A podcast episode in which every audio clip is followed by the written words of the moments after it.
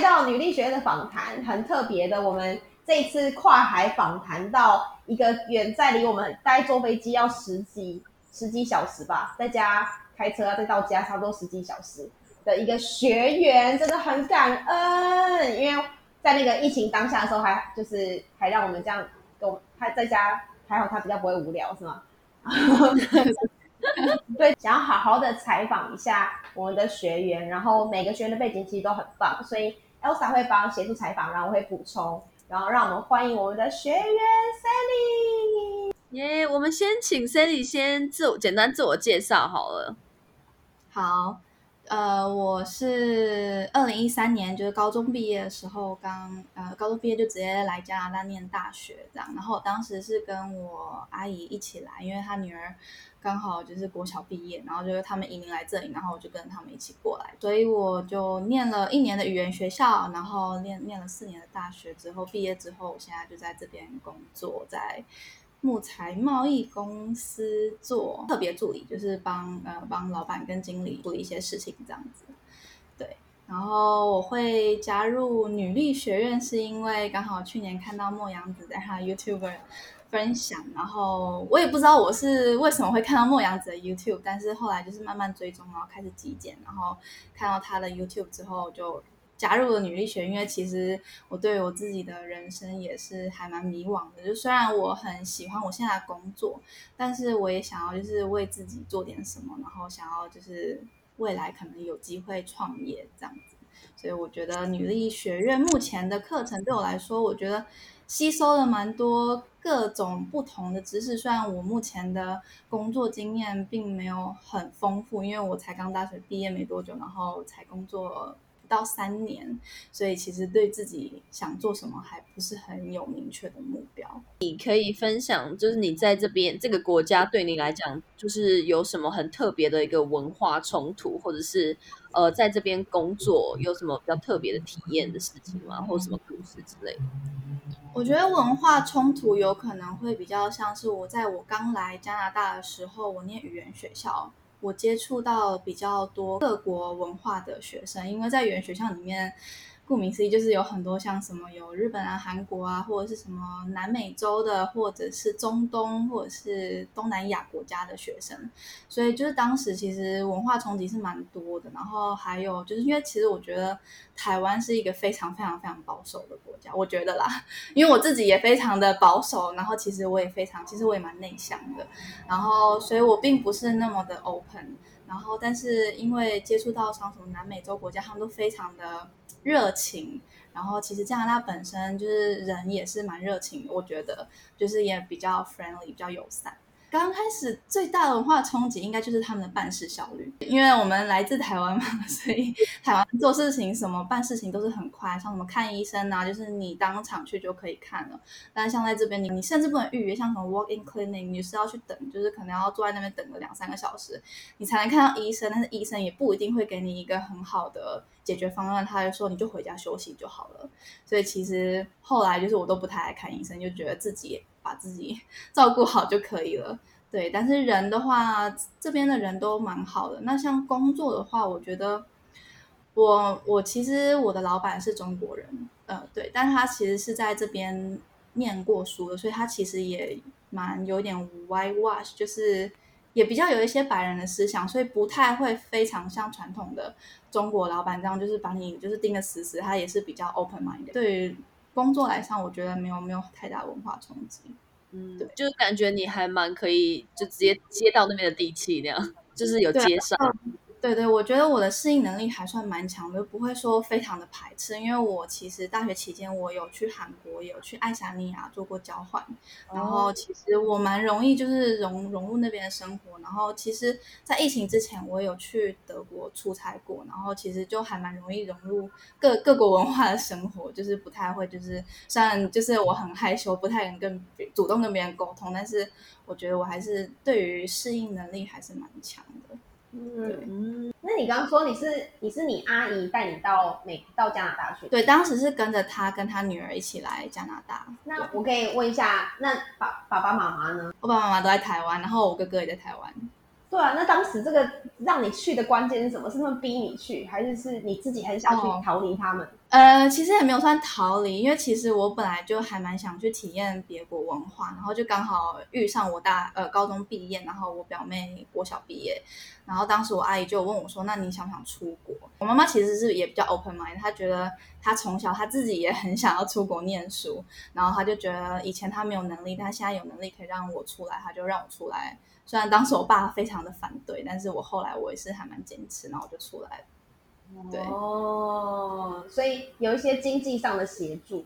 当时是对对对对，因为很多人他们可能大学或是研究所干嘛，他们就真的很想要在国外生活一阵子。可是你在你在比人家好几年前就做这件事，相对就比较对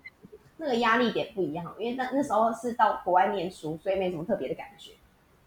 但很多人就会有那个国外念工念书后就要工作的那个压力，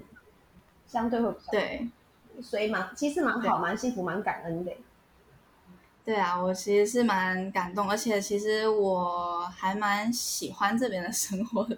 虽然很多人都说这边很无聊，没什么事情做，什么七六点七点之后就没有什么夜生活，但是我觉得我还蛮 enjoy 的。对，啊感觉蛮适合你。但是通常你一天的行程会是什么？就是下班后在家了以后，通常会做什么事？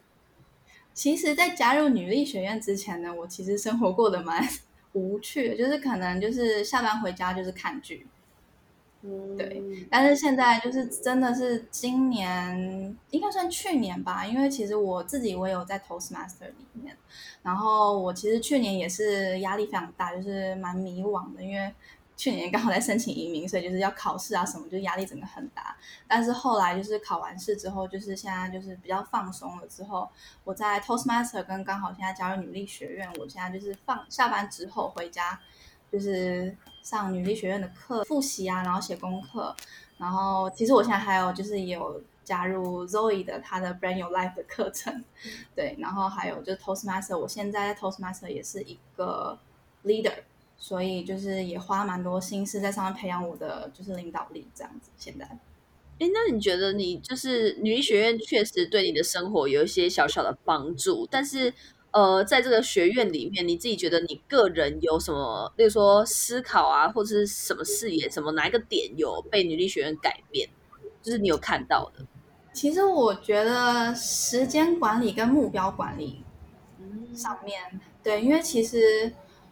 目标管理，当时其实，在在学女医学院之前，我的在工作的经理，他其实也有就是跟我讲说要有目标，然后你才能开始做你想做的事情。当时因为其实我是一个一个人讲，我可能会有点犹豫的那，但是后来就是听到很多讲师的音频都讲说，你一定要先有目标，然后你才可以怎么样怎么样，然后什么什么是 most important，然后什么 urgent 那些，然后我才开始真正才开始慢慢思考，因为每个讲师都在讲。然后还有就是冥想，就是很多讲师就是会有自己的 schedule。虽然有一些讲师他们说他们没有一个很好的呃时间管理，但是其实大部分的讲师都有自己的时间安排。然后像什么冥想啊、运动啊那些，其实我以前都觉得说啊，我哪有时间运动？但是其实后来发现，其实再忙的人，像我经理这样的，还有就是还有各个讲师，还有校长们，就是都还是。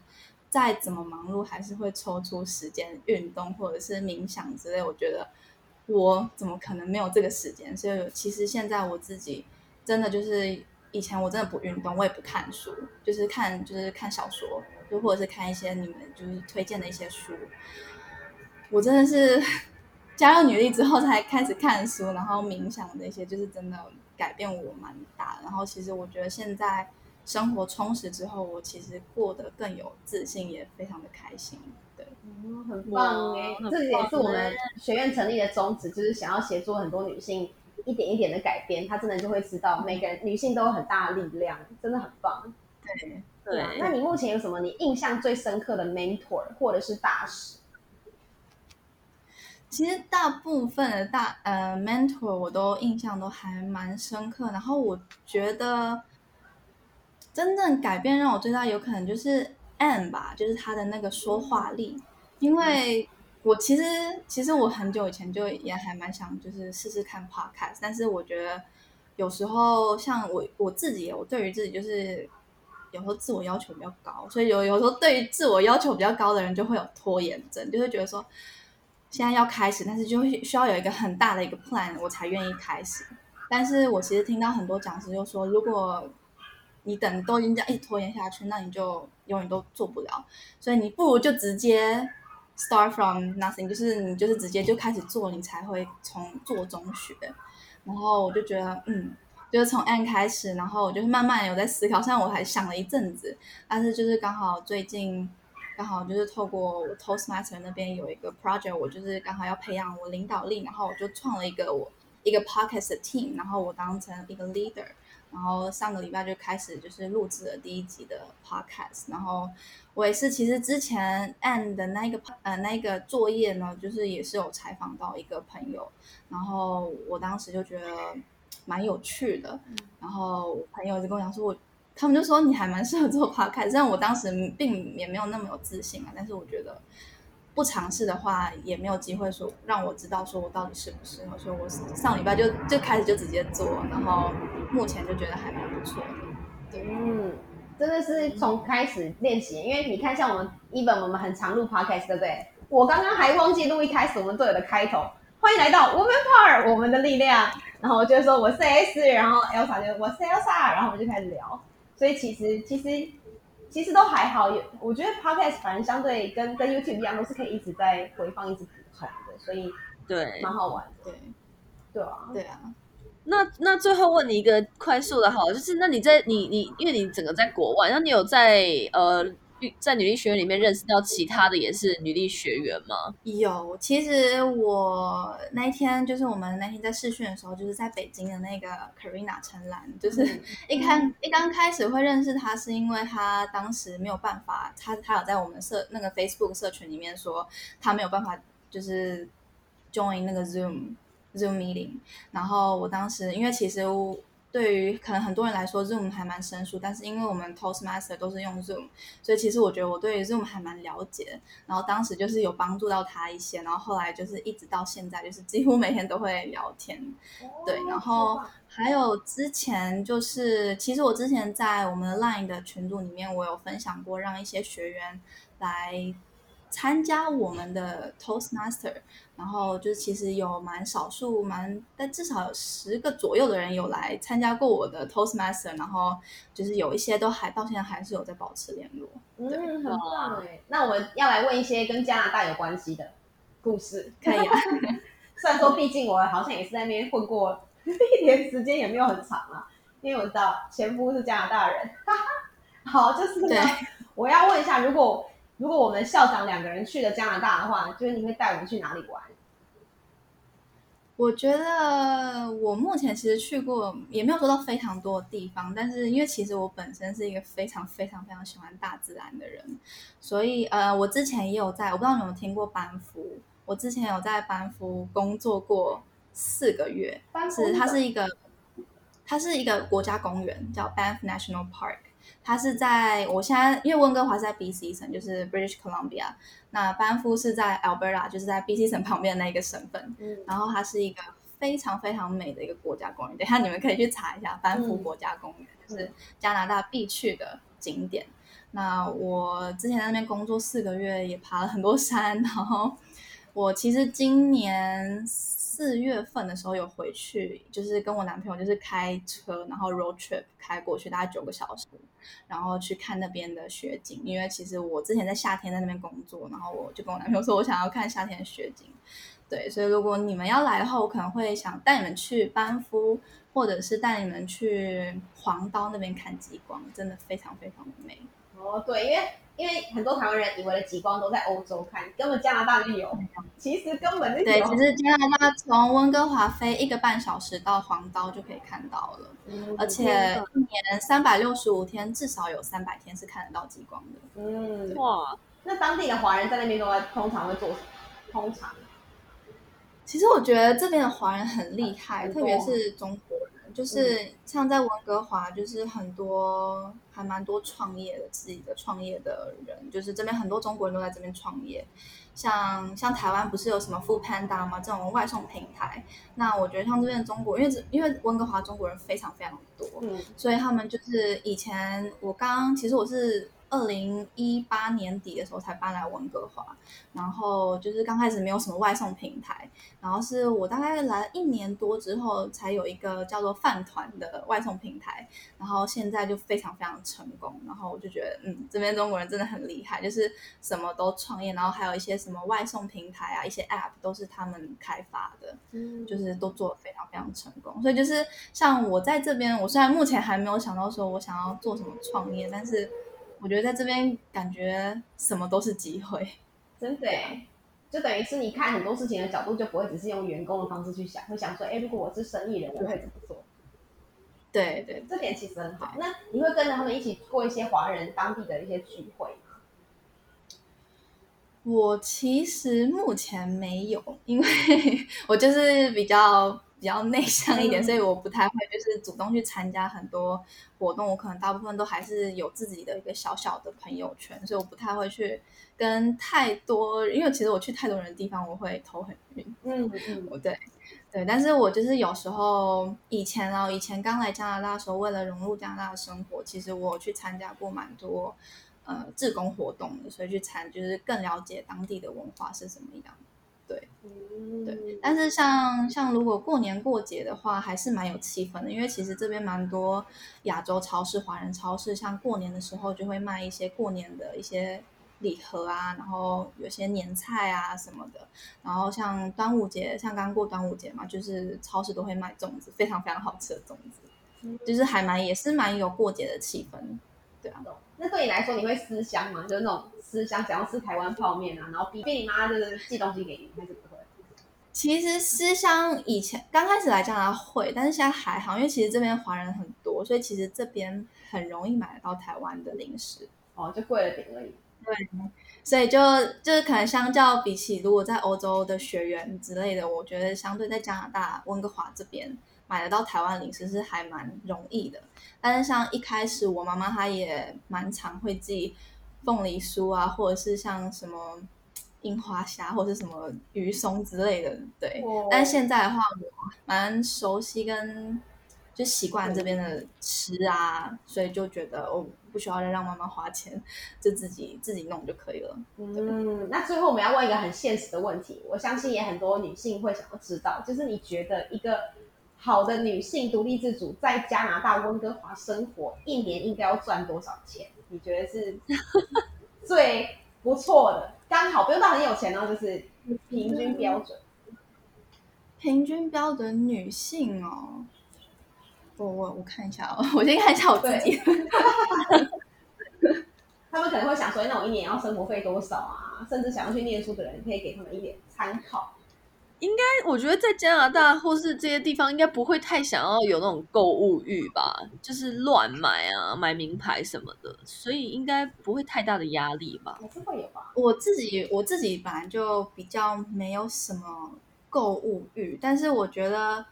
我现在目前大学毕业工作快三年了，我目前的薪水是换算成台币是大概有八九十万，然后如果再加上 bonus 的话，可能会有一百，就是折合台币的话，嗯，这还算是低收入户，在加拿大算是低收入，所以所以我觉得如果真的要再好一点的话，我觉得可能至少要一百五。一百五。但其实我自己现，我虽然现在有男朋友，但其实我现在跟男朋友不是住在一起，所以其实我现在一百以内，我觉得生活还是非常的可以的，就是还蛮是能够能够生活，然后也不会说过太差，就是过得也还算蛮不错的。嗯，对，所以真的很值得大家好好一起参考，因为很多人可能想说，到底要多少钱才可以办法在国外生活？所以搞不好他现金流只要能够一百，他可以尝试让自己就在当地过一阵子的时间。对，如果想要在温，其实温哥华住的话是真的蛮贵的。如果你愿意跟别人 share 的话，其实是真的还好。嗯那我因为我现在是跟另外两个台湾人 share 一个三房一厅的呃康，就是公寓，所以其实还可以，就是月租我觉得薪水的四分之一，嗯我觉得还算 OK。可以看，对，然后吃的话，如果你都是自己煮的话，其实我觉得，呃，四百乘以大概，我觉得吃都是自己煮的话，然后一个礼拜可能外食一次，